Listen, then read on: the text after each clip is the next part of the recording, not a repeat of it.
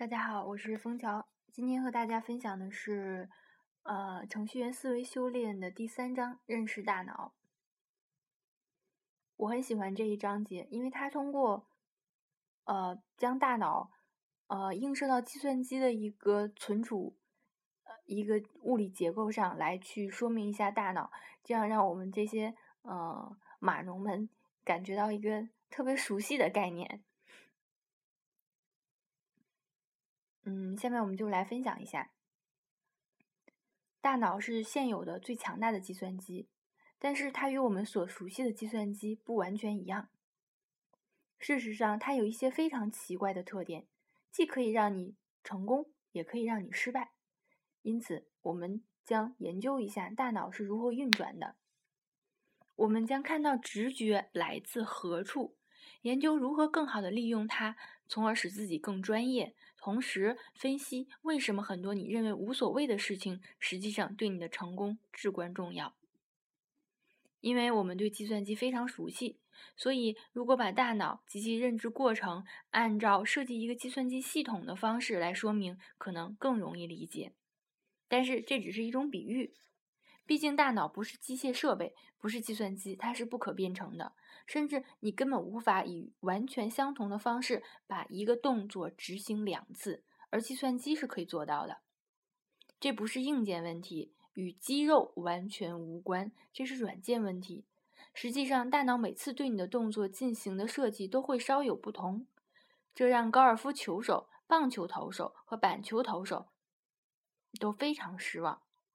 大脑是一个非常复杂的东西，它需要花费非常多的时间来对其进行分析和研究。所以，请记住，我只是做了一个类比，希望这些这个类比类比会有所帮助。运用类比，我们可以这样说：大脑的配置是一个双 CPU 单主机总线的设计。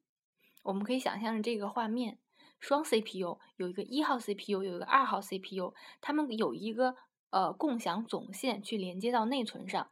我们把一号 CPU，呃，看作是线性的一个缓慢的 CPU，二号 CPU 是一个非线性的迅捷的。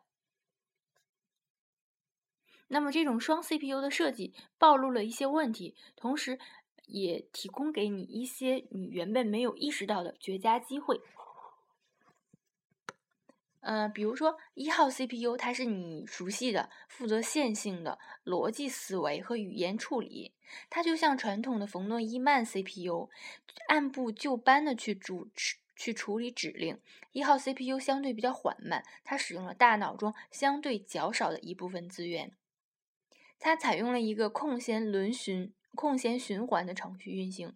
如果一号 CPU 没有处理任何其他指令，它就会生成一个语言的内部流，这就是你大脑中那个微弱的声音。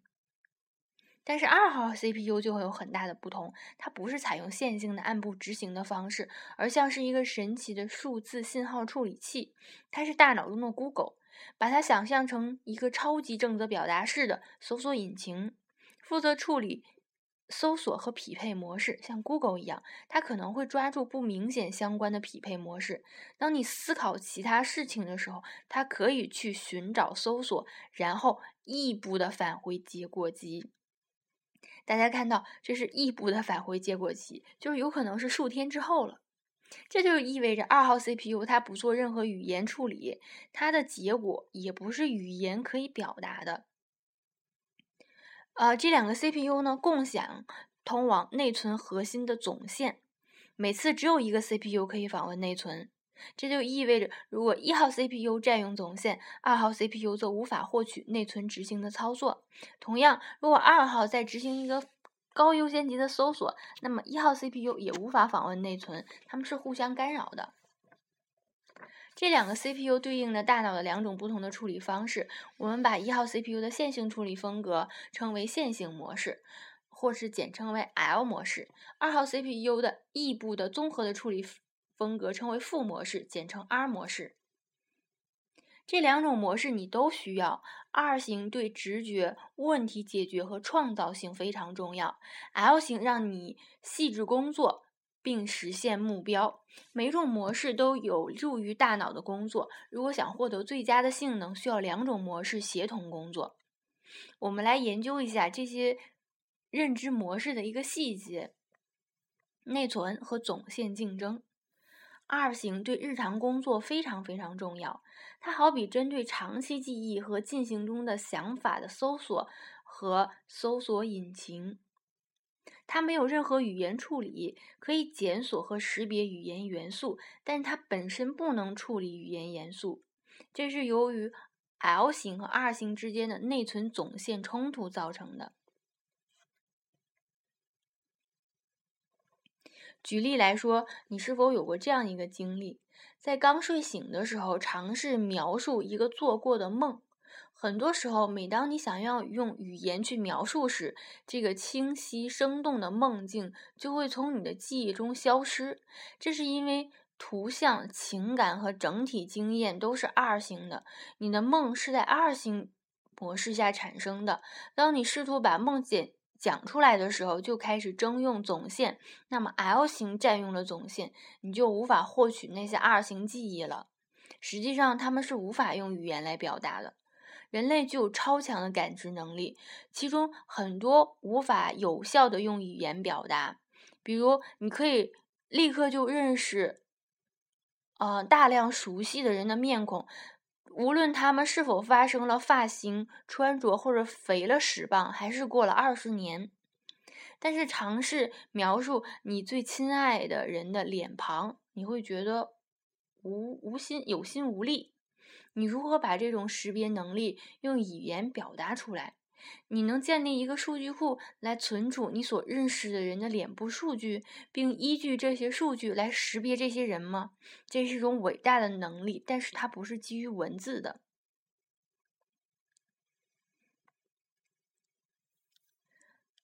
记忆必须刷新。还记得电影《全新记忆》吗？好吧，如果你不记得了，你可能你的记忆被秘密情报组织给查禁了。事实证明，这种精神控制完全不是只吃出现在科幻小说中，只需要施加一种特殊的酶，记忆真的可以被消除哦。一种位于突触的，称为 PKM zeta 的酶，相当于一个微型的记忆引擎，它通过改变突触。连接点结构的某些方面来保持记忆运行。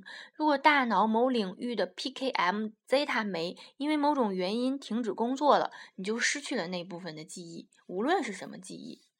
长期以来，人们认为记忆有些类似于闪存，它是通过具有实体暂留性的神经元来记录。事实上，记忆是由一个执行循环体主动维护着。即便是在意识，就是意识性静态 RAM 中，只要加电，数据就可以维持。事实上，大脑没有静态 RAM，而是具有动态 RAM，RAM 不需需要不断的刷新，否则数据就会消失。这就是说，甚至连骑自行车也不是想当然就可以做的事情。你可能忘掉一切，无论曾经有多么痛苦或美好的经历，你都可能丢失。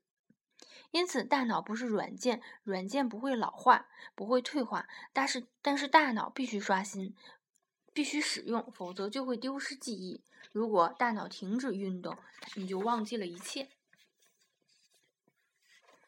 对于复杂的问题，二型搜索引擎不受你直接意识的控制，这点类似于你的边缘视觉。边缘视觉对光的敏感度比你的中央视觉更高。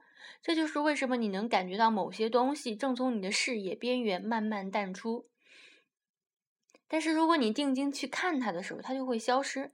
所以二型就是意识的边缘视觉。你是否有这样一个经历？啊，一个棘手的问题，嗯，一个 bug 或者一个设计问题，或者一个遗忘很久的乐队的名字，它的答案突然灵光闪现。可能是在你洗澡的时候，或者或者在某一天你没有思考这个问题的时候，这是因为二星是异步的，它作为后台进程在运行，处理过去的输入，努力挖掘你需要的信息，因因为它要浏览的信息非常多。二星在存储输入方面非常卖力，事实上，可能你的每一次经历，不管多么平淡乏味，它都会被存储，但是它不一定被索引。大脑把它存储起来，但是不会建立一个指向它的指针或者索引。曾经某个清晨，你是否驱车上班，然后突然意识到你记不得刚刚过去的十分钟的驾车过程？大脑认为那些是非常不重要的数据，所以没有费力建立索引，这导致想要回忆那个过程有些困难。然而，当你努力解决一个问题的时候，二型进程会搜索你的所有记忆与寻找解决方案，这包含了所有未被索引的数据。比如说，你在学校里面边打瞌睡时候听的课，它可能真的会派上用场。